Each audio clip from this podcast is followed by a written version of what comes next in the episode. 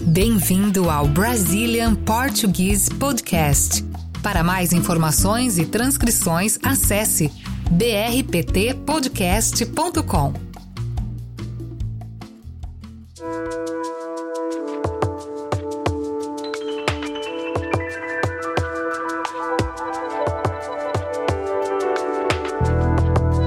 E aí, pessoal, beleza? Oi, gente. Estamos aqui de volta em mais um episódio do nosso podcast. Hoje um episódio um pouquinho diferente, porque é a primeira vez que nós estamos gravando doentes. É, vocês devem ter notado as nossas vozes anasaladas, né? A gente acabou pegando uma gripe aí com a mudança de tempo em São Paulo. Tempo muito seco, frio e tá rolando uma obra aqui perto de casa, então muita poeira também. E é isso, então a gente acabou indo parar no hospital há dois dias. Agora a gente já tá em casa, estamos tomando remédios e aí a gente aproveitou esse momento para pensar numa pauta de episódio, né? A gente tá fazendo aí uma limonada com os limões que a vida nos deu. Exatamente, a gente já tinha pensado anteriormente em falar sobre o SUS, que é o Sistema Único de Saúde aqui no Brasil. E como a gente teve essa experiência recente, acho que vale falar um pouco hoje. Essa é uma ideia que a gente já tinha há um tempo, porque o Brasil tem um sistema de saúde aí bastante peculiar, né? Inspirado no NHS britânico e alguns gringos, alguns estrangeiros acham diferente, né, o sistema de saúde brasileiro. E aí, como a gente experienciou isso nos últimos dias, a gente decidiu falar.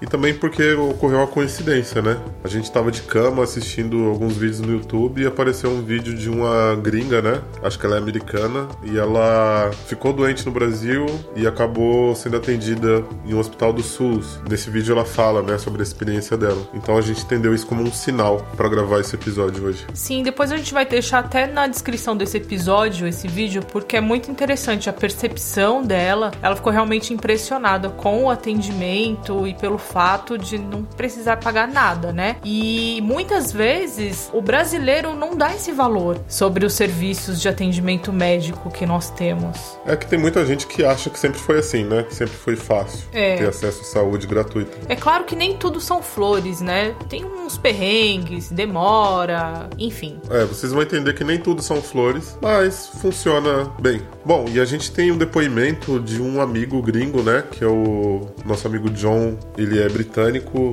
foi nosso professor de inglês, é um grande amigo. E ele tem a experiência de viver o NHS britânico e o SUS brasileiro, né? Além disso, ele já morou em outros países também, né? Morou no Equador, enfim. Ele já visitou muitos países, ele conhece aí, ele tem, acho que mais autoridade que a gente, né? Pra fazer essa comparação aí com outros sistemas, né? Então, vamos ver o que ele tem a falar sobre o SUS.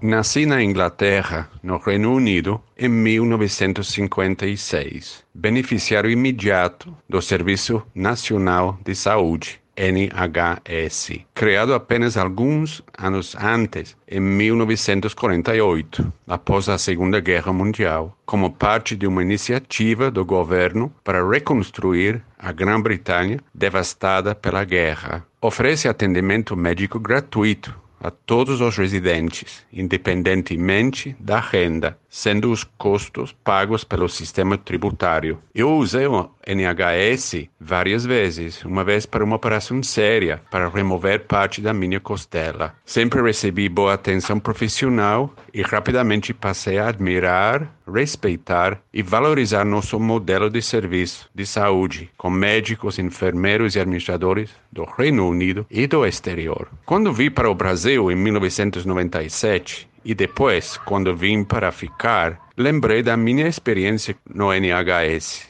Porque o Brasil tem um SUS, o Sistema de Saúde Brasileiro, baseado nesse modelo do Reino Unido. E, na minha opinião, devemos estar muito gratos por termos um serviço assim, em um país tão diverso e grande como o Brasil. Por diversas vezes, utilizei o serviço do SUS, em Ribeirão Preto, em São Paulo, em Petrópolis, em Rio de Janeiro, assim como na cidade de São Paulo e Barueri. Mais recentemente, por causa da pandemia de Covid-19 e mais anteriormente por causa da dengue suspeita de malária. Sou testemunha da excelente, pronta e muitas vezes bem-humorada ajuda profissional da equipe médica brasileira. Acho que o SUS brasileiro funciona, beneficia a sociedade e é uma marca de um país civilizado, digno de admiração. Para sempre grato e viva o SUS!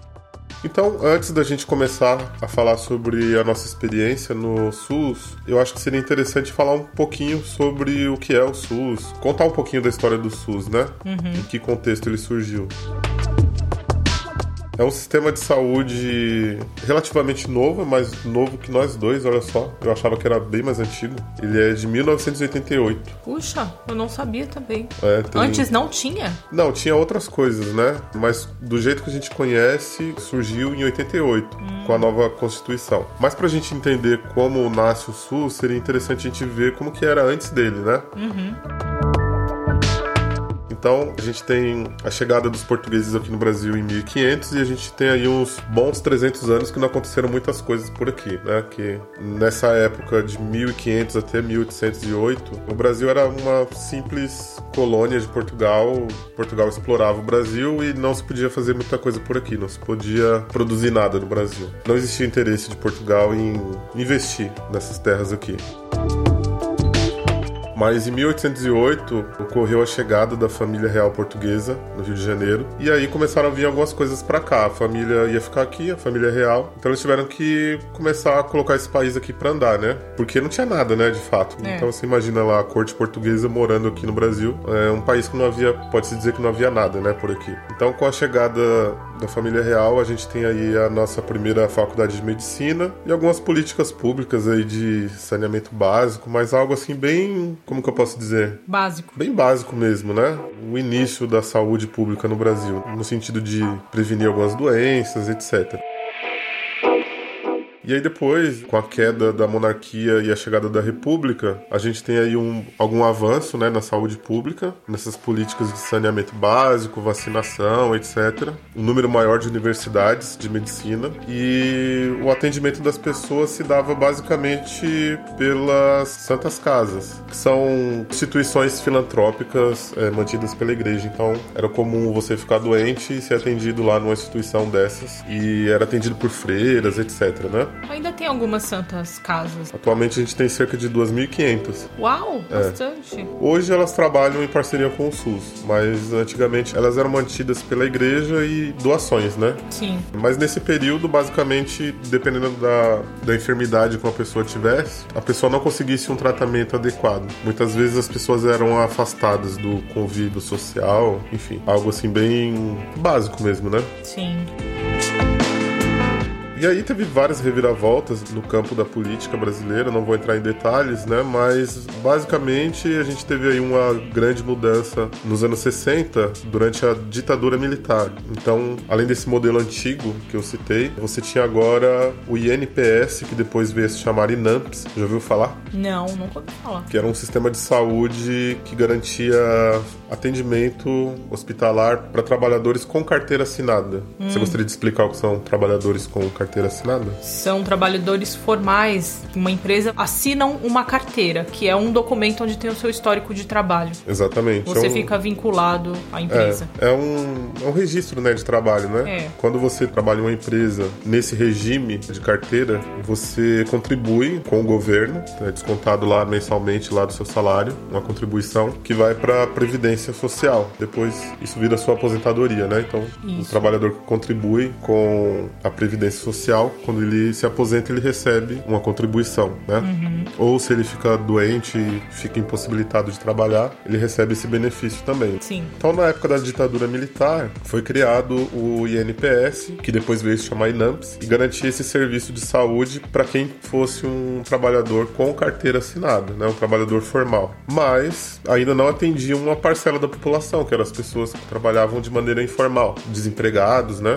Pessoas que não contribuíam com a previdência não eram atendidas pelo INAMPS. Então essas pessoas continuavam recorrendo às santas casas. O regime militar durou de 1964 até 1985. Em 1988 foi escrita uma nova constituição para o Brasil, que é a constituição atual. Uhum E nessa Constituição, ela garante o direito à saúde universal e gratuita. E aí, como forma de garantir esse direito à população, foi criado o SUS. O SUS significa Sistema Único de Saúde, seria um sistema universal de saúde para todos, gratuito. Sim. Em todo o território brasileiro. E aí, eu, quando eu estava fazendo essa pesquisa, eu achei estranho, porque fala né, que o INAMPS é da época da ditadura militar e o SUS veio em 88. Mas eu lembro que quando eu era criança, eu cheguei aí no INAMPS. Sério? É, eu precisava ir ao médico e a gente ia no INAMPS. Eu lembro que minha mãe me levava lá. Vai ver que teve uma transição. Sim, foi exatamente isso. Depois eu descobri que houve uma transição. O INAMPS acabou em 1993. Então, durante um tempo coexistiram, né? O Sim. INAMPS e o SUS. Se eu não me engano, o SUS absorveu depois o INAMPS, a estrutura do INAMPS. Sim. Então, hoje em dia, o SUS ele meio que abrange tudo isso aí, tá? Funciona em todo o território brasileiro. Então, a gente aqui de São Paulo, se a gente for para outro estado, a gente pode ser atendido normalmente, né? Sem Exatamente. problemas, pelo SUS. Sim. Ainda existem as Santas Casas, mas hoje em dia elas trabalham em parceria com o SUS. E a gente tem também a rede particular, que são os planos de saúde. É, que é popularmente chamado também de saúde suplementar. E aí o serviço é diferenciado, né? Supostamente melhor, né? Pelo menos na teoria, né? Seria melhor. Sim, você pode pagar um plano de saúde de forma particular e aí tem para vários bolsos. Óbvio que aumenta o risco conforme a sua idade, né? Uma criança é muito mais barato do que para um idoso. É como se fosse um seguro, né? É. Tipo um seguro de vida. saúde, é. Se você é mais velho, você paga mais. Porque você supostamente vai usar mais, você tem mais doenças existentes do É. que uma pessoa mais jovem, é natural. E tem os convênios médicos, que são muito comuns de entrarem como benefício nas empresas, para as pessoas que trabalham com a carteira assinada. Então você trabalha numa empresa e você tem como benefício, além do seu salário, um plano de saúde particular. Eu mesma tenho esse benefício no lugar onde eu trabalho. Algumas empresas oferecem convênios melhores, outras nem tanto. É, outras mais básicos. Se o trabalhador quiser, pode pagar um, a mais para ter um plano melhor. Tem aí essa opção.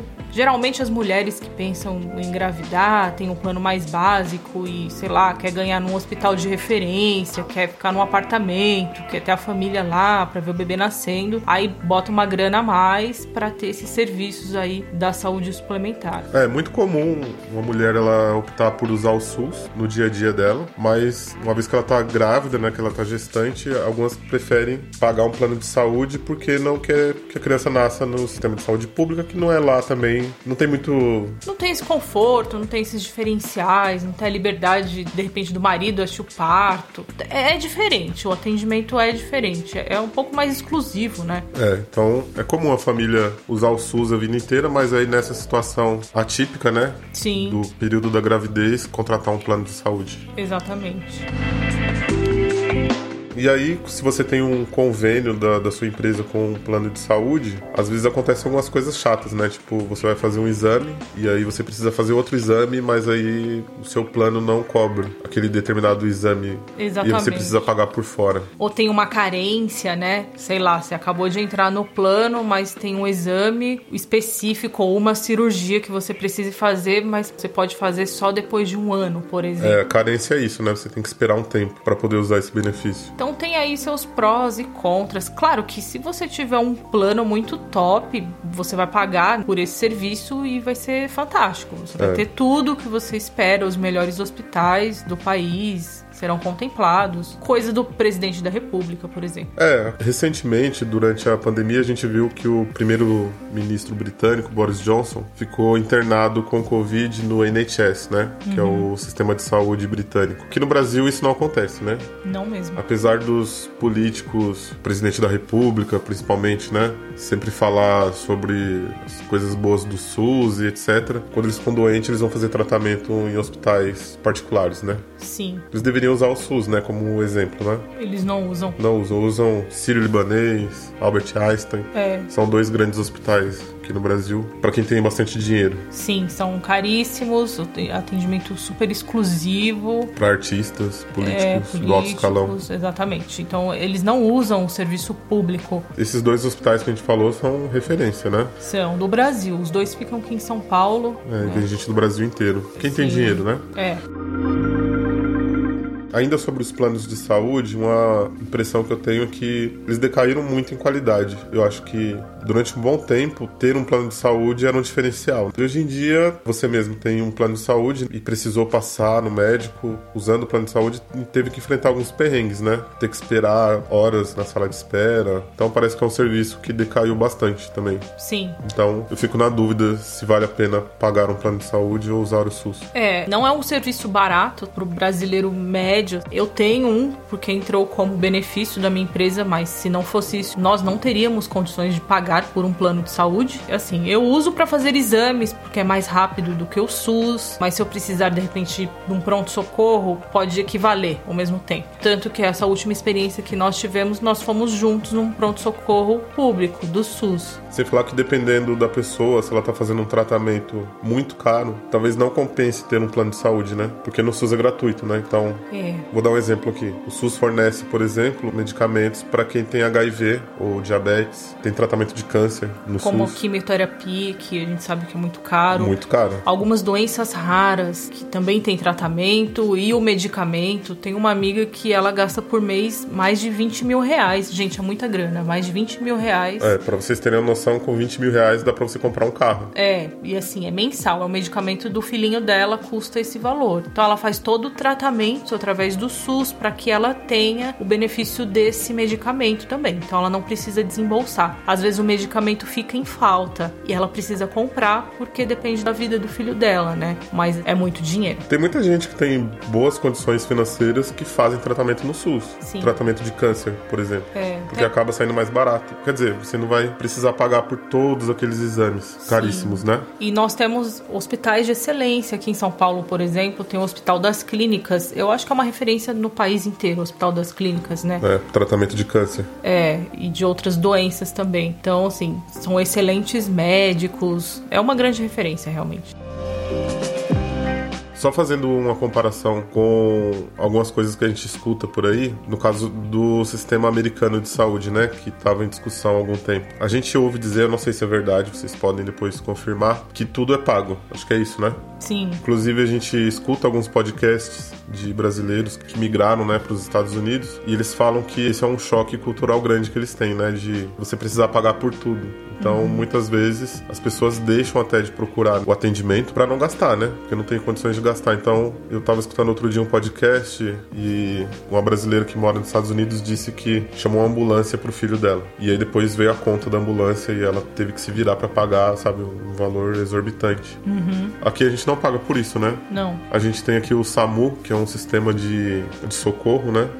Também é vinculado ao SUS. Então você liga lá, tem um telefone, você liga, a ambulância te leva pro hospital, mas você não paga nada por isso. É, nem pela ambulância, nem pela internação, Por nada. nem É. pelo médico ou pela medicação que você vai Sim. tomar. Inclusive o vídeo que a gente assistiu, que a gente mencionou, que serviu aí como inspiração para fazer esse episódio, a moça, que é uma gringa, ela fala que ela foi atendida e tal, tomou soro, e aí depois na hora de ir embora ela ficou meio que tipo, ah, mas eu não preciso pagar nada, sabe? Onde que eu vou para pagar, né? Ela estranhou muito. É, e aí o namorado dela, que é brasileiro, falou: Não, é de graça, vambora. É, e ela... ela- achou muito estranho isso. Sim, ela ficou até preocupada, né? Eu tava lá tomando soro, medicação, e enfim. Poxa, quanto que vai dar essa conta, né? Mas Nada. Não deu nada. não. Zero. A gente não paga por isso aqui.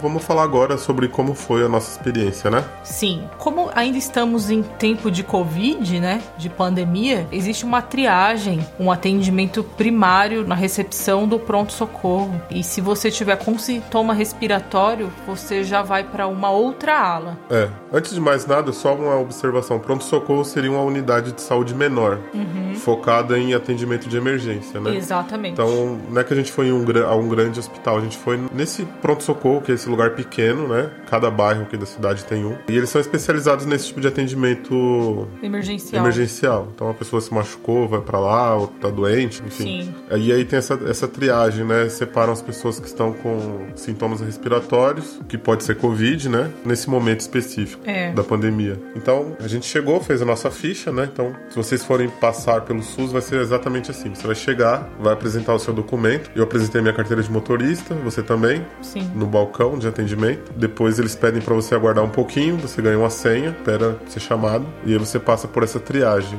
Aí o primeiro atendimento você vai conversar com o enfermeiro, ele vai perguntar o que você está sentindo, desde quando, se você tem alergia a algum medicamento, vai medir a sua febre e a sua pressão. E aí depois ele preenche ali uma ficha, né, com as informações que você passou. Uhum. Essas informações ficam lá no sistema e o médico vai ter acesso depois. E aí ele colocou umas fitinhas, né, no nosso braço, É. umas fitinhas coloridas. Então, por exemplo, ah, quem tá com problema respiratório fica com a fitinha cor-de-rosa. Sim. Era o nosso caso. E aí pediram pra gente esperar numa sala de espera. E aí fica um telão lá, aí fica o nome da pessoa, né, quando chama, né? Uhum. Aparece o nome da pessoa e, e fala qual consultório ela deve se dirigir. Nesse dia tinha em torno de quatro ou cinco médicos atendendo. Quando a gente chegou, devia ter umas 25 pessoas, eu acho. Exatamente. Aí vem a parte que nem tudo são flores. É gratuito, o atendimento eu considero bom, ok, mas tem essa parte da espera que é horrível. Sim. Demora bastante, né? Demora bastante. Principalmente pra quem tá doente, é chato, né? Você tem que ficar esperando. Então a gente ficou ali o que mais de uma hora esperando, né? Uma hora e meia. Duas horas. E aí finalmente eu fui chamado pelo médico, ele me examinou, fez algumas perguntas, etc. E aí ele fez lá uma receita, né? Prescreveu alguns medicamentos que eu deveria tomar. E entre eles uma injeção que eu deveria tomar lá mesmo, no pronto-socorro. E aí depois a gente ficou um tempo ainda esperando, né? Porque mais uma meia hora. E aí É. você foi chamado. Sim. Aí, mesma coisa, né? Conversou com você. É, ele me examinou, eu relatei o que eu tava sentindo, né? Também me passou vários remédios e antibiótico e também uma injeção para que eu ficasse melhor aquela noite, né? Então a gente foi direcionado lá pro lado da medicação, né? Ficamos esperando ao lado da sala de medicação. E aí já demorou novamente 40 minutos por aí. Por aí. E eu tava muito tensa, gente, porque assim, eu não tomo injeção, o Cris não sabia disso, ficou sabendo no dia. Eu não tomo injeção na bunda desde que eu tenho uns 15 anos. Porque dói pra caramba e sempre que eu passava mal ou precisava, tinha essa sugestão de tomar injeção, eu falava, mas não tem uma alternativa, outra alternativa? Eu posso tomar o remédio e tal. E aí eu sempre me livrava. Só que dessa vez eu tava muito ruim. Eu tô assim, tem umas três semanas que eu tô com uma gripe chata, dor de garganta e não cessa. Então a gente pensou que a injeção pudesse ser a saída, né? Porque vai direto ali no, Na corrente sanguínea. na corrente, corrente sanguínea. E assim, eu tava muito tensa, o Cris já tava me vendo ali, super ansiosa, mas tive que passar por isso. É, eu sou super a favor de injeção na bunda. Eu acho que é mais eficaz. Ah, gente, eu não gosto de agulha, entendeu? Então, Ah, tudo que gosta. eu puder fazer pra não tomar agulhada, eu faço. Mas dessa vez não deu, não. Tomei, doeu pra caramba, quase chorei, Cris correndo da minha cara, mas tô me sentindo um pouco melhor hoje. É, eu tomei também injeção. Tomei uma Bezetacil, que é a mãe das injeções. Nossa, dói pra caralho. E agora a bunda tá doendo. Tem dois dias já e tô com dor na bunda até agora. Mas tô me sentindo bem melhor.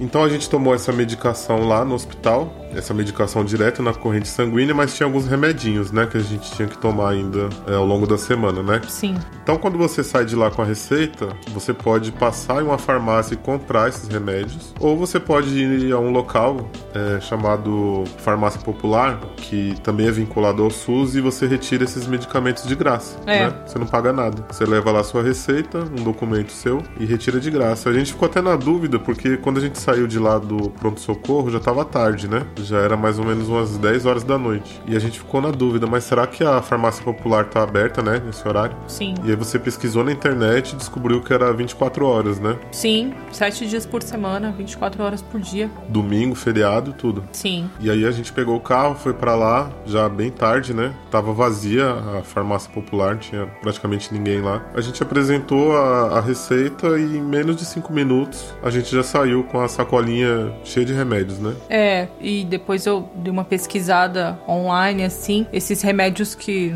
nós pegamos não sairiam por menos de 200 reais. Pois Tinha é. antibiótico, anti- anti-inflamatório, antialérgico, enfim. Então É. a gente teve aí essa economia. E vale dizer também para quem tem o plano de saúde, né, o convênio médico, não tem direito a, a pegar os remédios, né? Na farmácia popular. Na farmácia popular. Você usou o, o plano particular, então você vai ter que comprar também e desembolsar esse dinheiro. Esse é um serviço exclusivo para quem usa o sistema público de saúde. É, bem legal. É claro que quando a gente fala aqui que é de graça, a gente entende que não existe, né, almoço grátis, né? Na verdade, a gente paga por isso, mas em forma de impostos, né? Exatamente. É, não é, é. que ah, a gente tá ganhando isso aí de graça, né? A gente paga impostos e aí a gente usa né, esse benefício. Sim. É bom pra quem não tem condições, né, de, de comprar, né, o remédio, enfim, pagar pelo tratamento. É. Eu já fui bastante crítico do SUS, porque assim, eu já sou da geração que nasceu já com o SUS, praticamente. Eu sou de 86 e o SUS é de 88. Então, do meu ponto de vista,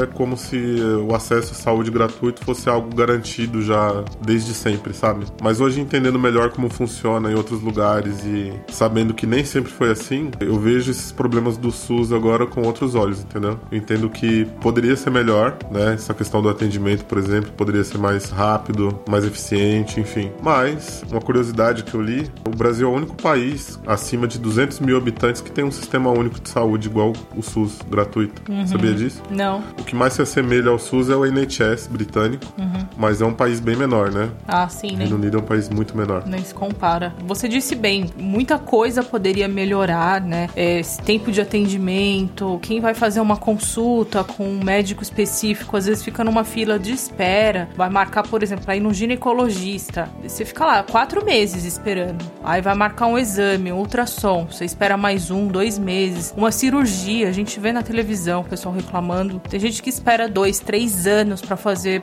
dependendo da cirurgia, sabe? Assim, É. tem muita gente, tem pouco hospital e precisa realmente melhorar. Então, por essas e outras que a gente diz que o brasileiro não valoriza, né? O SUS. Mas tem aí o seu lado positivo também. Eu acho que com a pandemia, os brasileiros passaram a valorizar mais o SUS.